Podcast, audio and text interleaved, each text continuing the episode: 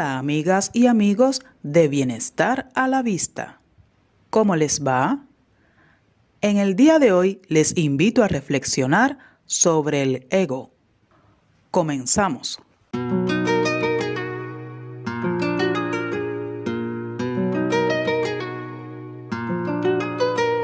El ego es el exceso de valoración que alguien tiene sobre sí mismo.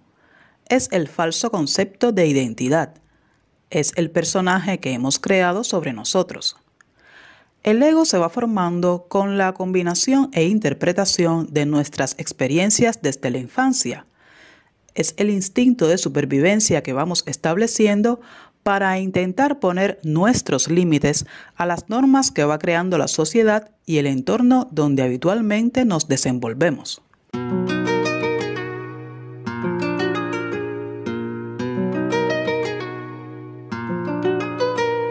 No debemos confundir el ego con autoestima.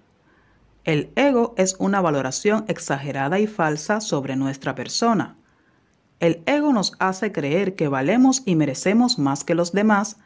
En cambio, la autoestima es una valoración objetiva de nosotros mismos.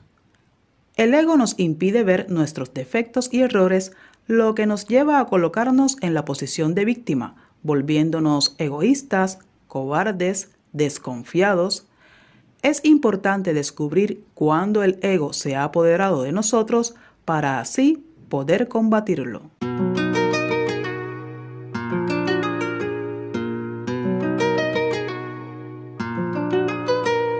¿Cómo podemos identificar a las personas que están sumergidas en el ego?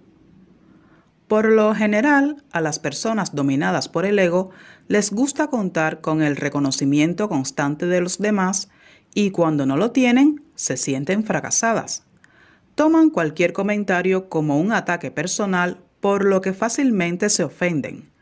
Responden con gran enfado y hasta se sienten atacados cuando consideran que no se les está dando la razón no les gusta salir de su zona de confort porque le temen a lo desconocido.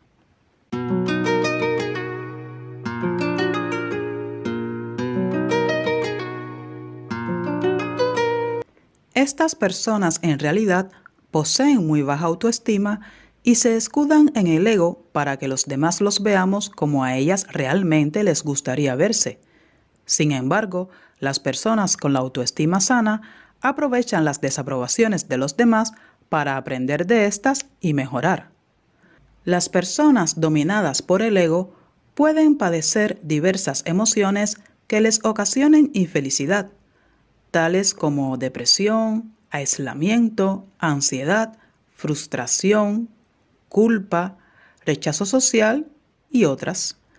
En el momento en que hayamos comprendido que estamos siendo gobernados por el ego, podríamos apartarlo a un lado para empezar a mejorar nuestra autoestima.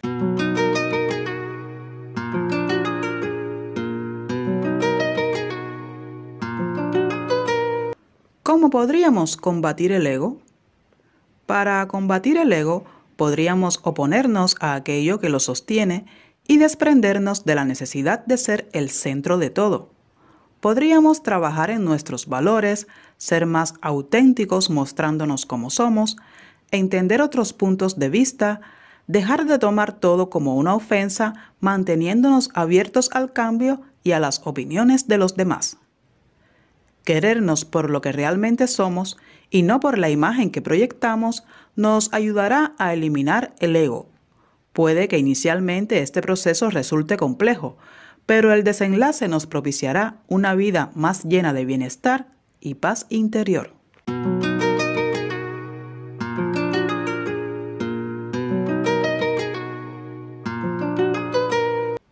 Hasta aquí el capítulo de hoy sobre el ego. Gracias por acompañarme. No olvides suscribirte al canal y activar la campanita para que estés al tanto de las publicaciones. Recuerda que tu felicidad y tu bienestar dependen en gran medida de ti y se encuentran allí mismo, a la vista.